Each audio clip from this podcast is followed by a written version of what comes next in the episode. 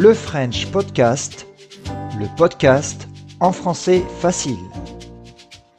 Épisode 10 La France à la conquête de l'espace.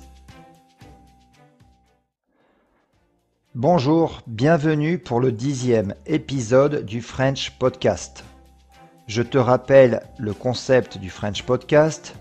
Il s'agit d'un podcast en français facile, c'est-à-dire un français accessible, un français compréhensible à partir du niveau intermédiaire, le niveau B1 du cadre européen. À chaque épisode, j'aborde un sujet sur la culture française ou francophone. Quel sujet allons-nous donc aborder aujourd'hui? On a beaucoup parlé ces derniers temps de conquête spatiale, avec notamment la mission Alpha, réalisée par le spationaute Thomas Pesquet à bord du Crew Dragon de la société américaine SpaceX. C'est justement ce qui m'a donné l'idée de ce podcast. Quelle que soit ta nationalité, quel que soit ton âge, tu connais bien sûr la très célèbre NASA, l'agence spatiale américaine. Tu as déjà entendu parler de la fameuse mission Apollo 11, réalisée par Buzz Aldrin, Neil Armstrong et Michael Collins. Tu as forcément entendu parler de Sputnik. Je te parle bien sûr du satellite, pas, du vaccin.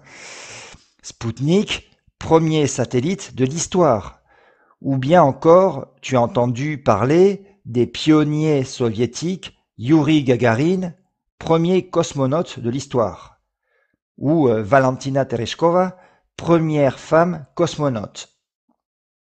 En revanche, je suis sûr que tu connais beaucoup moins l'histoire de la conquête spatiale française.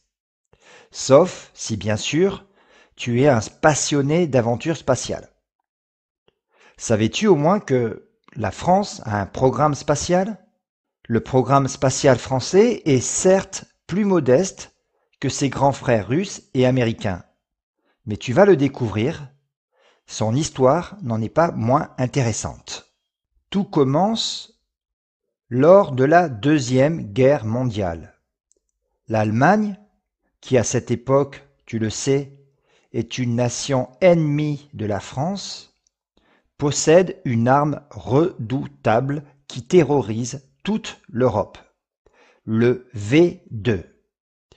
Le V2 est le premier missile balistique de l'histoire.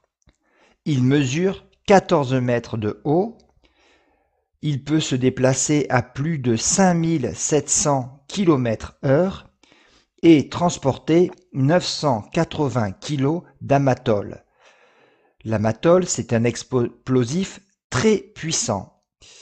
Le V2 peut également atteindre des cibles éloignées de 320 km. Avec cette arme, les Allemands ont un avantage technologique certain et sont en avance sur tous les autres pays du globe. Bien sûr, les pays qui ont par la suite dominé l'Allemagne, à commencer par la Russie et les États-Unis vont s'empresser, ça veut dire qu'ils vont se dépêcher de récupérer la technologie allemande du V2. La France va leur emboîter le pas. Alors, emboîter le pas, c'est une expression qui signifie que la France va suivre ce qu'ont fait les Russes et les Américains. Les services secrets français vont donc contacter, vont démarcher d'anciens scientifiques et ingénieurs allemands. Certains sont même d'anciens nazis et ne peuvent plus exercer en Allemagne. La direction de l'armement française a recruté en tout près d'une soixantaine de scientifiques allemands, leur proposant un juteux salaire c'est-à-dire un salaire euh, très intéressant pour travailler en France, dans le secret absolu. Ils rejoignent des scientifiques français dans une base très secrète, le LRBA, soit le laboratoire de recherche balistique et aérodynamique. Ce LRBA est installé à Vernon, dans la région Normandie. Les scientifiques allemands arrivaient parfois en famille. Ils habitaient dans un petit village caché dans la forêt qu'on appelait le Buschdorf. Le village de la brousse, le village de la forêt en allemand. En effet, nous sommes juste après la Seconde Guerre mondiale et la population locale, française, n'est pas forcément prête à accueillir ces scientifiques allemands. Mais petit à petit, les choses vont changer, certains vont s'intégrer au village. D'ailleurs, la plupart des enfants de ces scientifiques sont devenus français par la suite. Certains scientifiques allemands se marieront même avec une Française. Donc l'intégration de ces scientifiques allemands se passe plutôt bien, voire très bien. Alors il faut savoir que ce phénomène n'a pas concerné uniquement le domaine de l'aérodynamique. Le magazine L'Express compte qu'au total, la France a recruté après la guerre plus de 1000 ingénieurs allemands. Alors, c'est moins que les Américains, qui en ont recruté 5000, ou même que les Russes, qui en ont recruté 3000. Mais c'est beaucoup, beaucoup plus par exemple que les Britanniques, qui n'en ont recruté que quelques dizaines.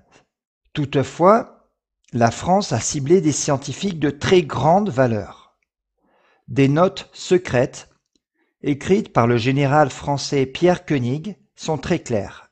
Il écrit Mieux vaut la qualité que le nombre. La France a recruté les meilleurs scientifiques. Comme je te l'ai expliqué, la France a aussi dû fermer les yeux sur le passé crapuleux. Alors une crapule, c'est une mauvaise, une très mauvaise personne. La France a fermé les yeux sur le passé crapuleux de certains scientifiques allemands. Certains étaient classés proches du pouvoir d'Adolf Hitler et d'autres étaient euh, tout simplement d'anciens Waffen-SS, euh, la très tristement célèbre police politique nazie. Mais revenons à des choses moins tristes. La collaboration des scientifiques allemands aux côtés de scientifiques français, fonctionne parfaitement. Très rapidement, les premières fusées sont opérationnelles. Dès 1950, donc cinq ans après la fin de la guerre, la fusée Véronique est lancée.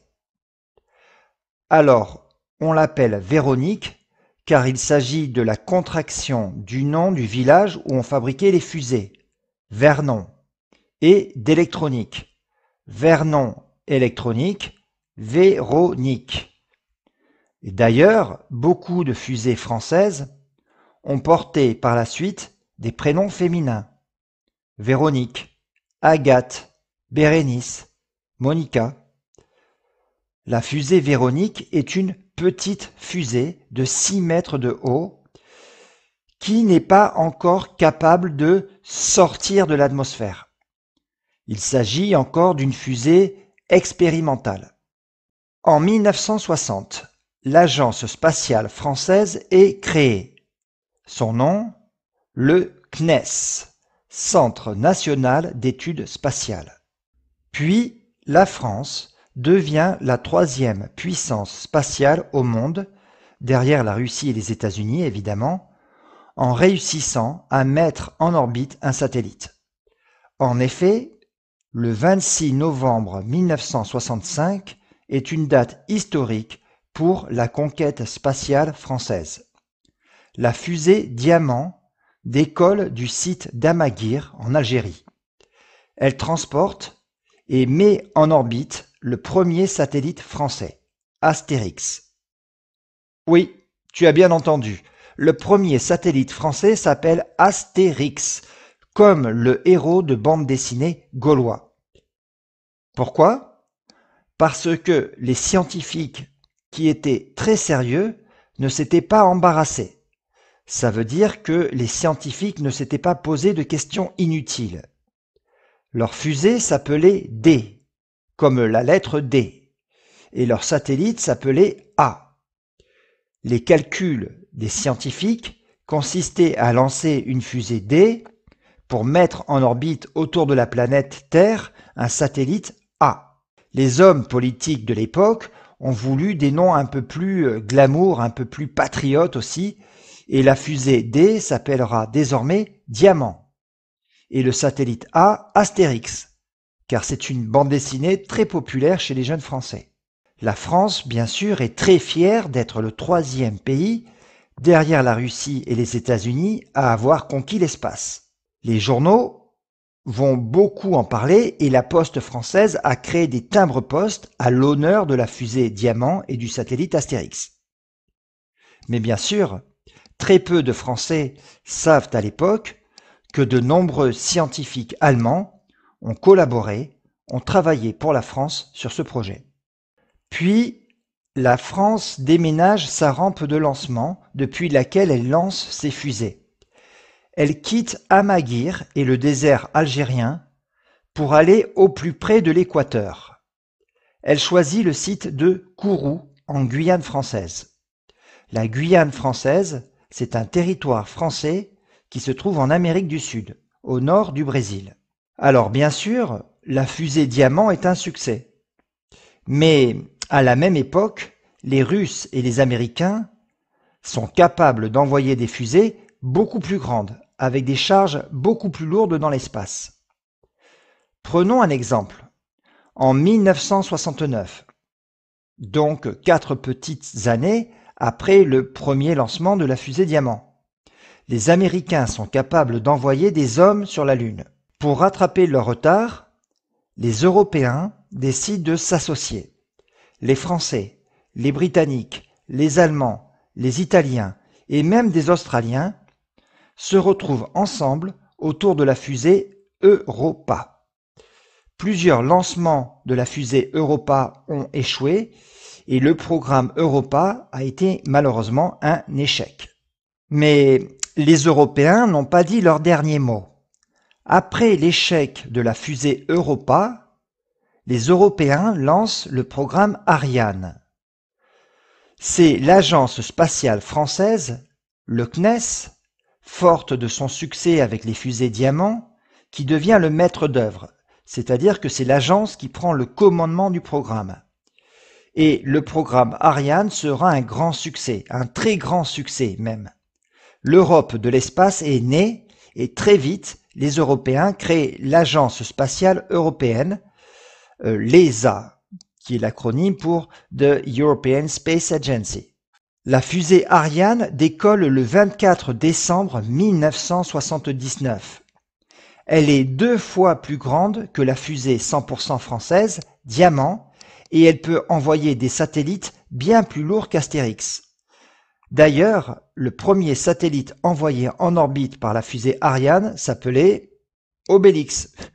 Obélix, c'est le nom du meilleur copain, un peu gros, c'est vrai, euh, d'Astérix les fusées Ariane sont de plus en plus grandes et de plus en plus fiables, à tel point que euh, l'ESA, l'Agence spatiale européenne, est devenue le numéro un mondial dans le lancement de satellites avec plus de 50% de parts de marché devant les Américains, devant les Russes et devant les Chinois. Le centre spatial de Guyane française euh, fonctionne un peu comme un aéroport international, dans lequel les avions sont des fusées et dans lequel les passagers sont des satellites. Nous avons donc trois entités qui fonctionnent de la façon suivante. Le financier qui coordonne toute l'action euh, de ce centre, c'est l'Agence spatiale européenne, l'ESA. Le CNES, l'Agence spatiale française, fait fonctionner le centre. Et la société Ariane Espace, intervient comme la compagnie aérienne qui a des clients à lancer. 1982 est une autre année historique pour la conquête spatiale française. Jean-Loup Chrétien devient le premier spationaute français. Alors, petite précision de vocabulaire. Lorsqu'il s'agit d'un russe, on utilise le terme cosmonaute. Lorsqu'il s'agit d'un américain, on parlera d'astronaute.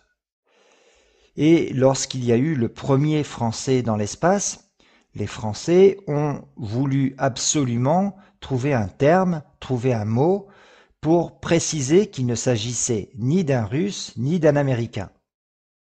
C'est ainsi qu'on a inventé le mot spationaute. Mais en réalité, cosmonaute, astronaute et spationaute exercent la même profession. En 1982, Jean-Loup Chrétien devient le premier Français, le premier Européen de l'Ouest à aller dans l'espace. Il sera également le premier spationaute non russe, non américain à exercer une sortie extra-véhiculaire. Il sera suivi de peu par le colonel Baudry, qui fera une mission spatiale avec la NASA deux ans plus tard. Les deux spationautes français deviennent deux stars en France. Toutefois, il est très important de préciser qu'aussi bien Jean-Loup Chrétien que Patrick Baudry sont allés dans l'espace avec des programmes russes et américains.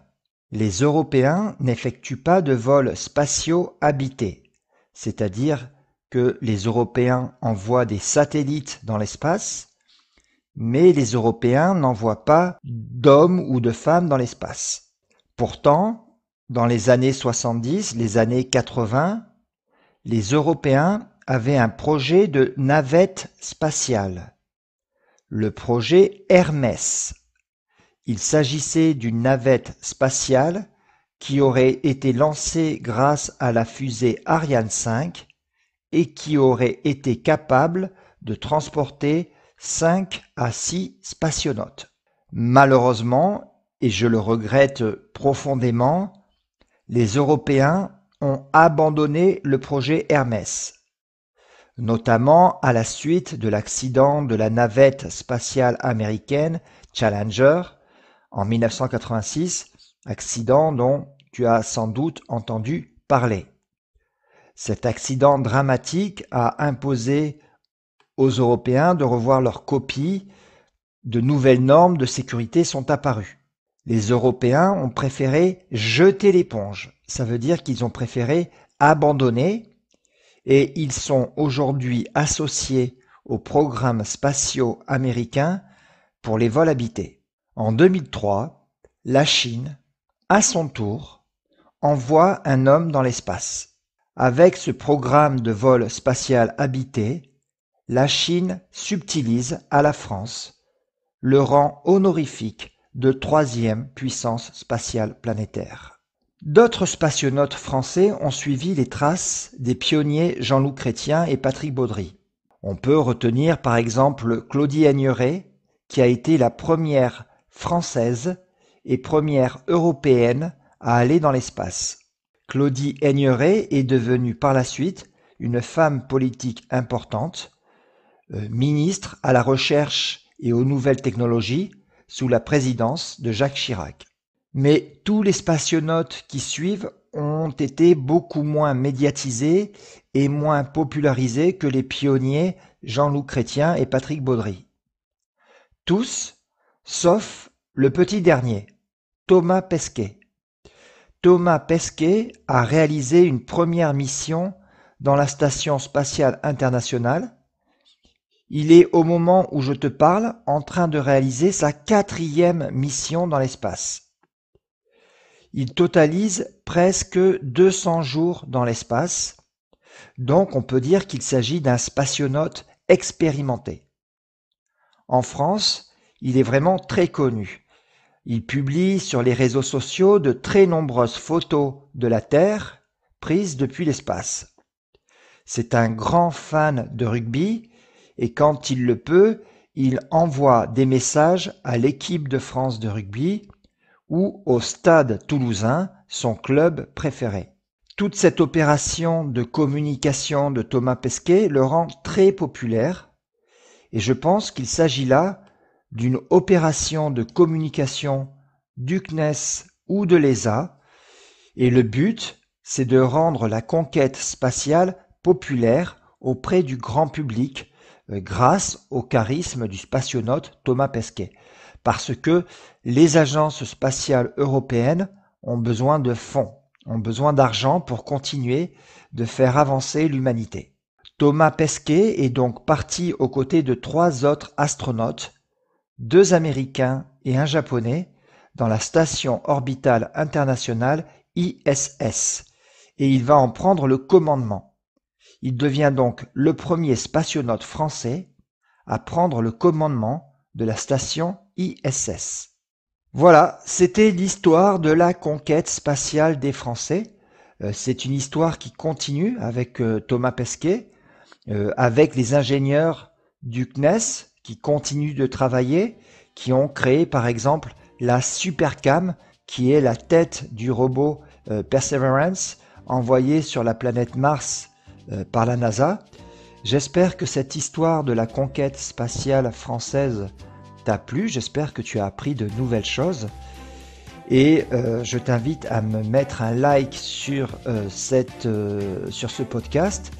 Et moi, je te dis à vendredi prochain sur ma chaîne YouTube pour une nouvelle vidéo.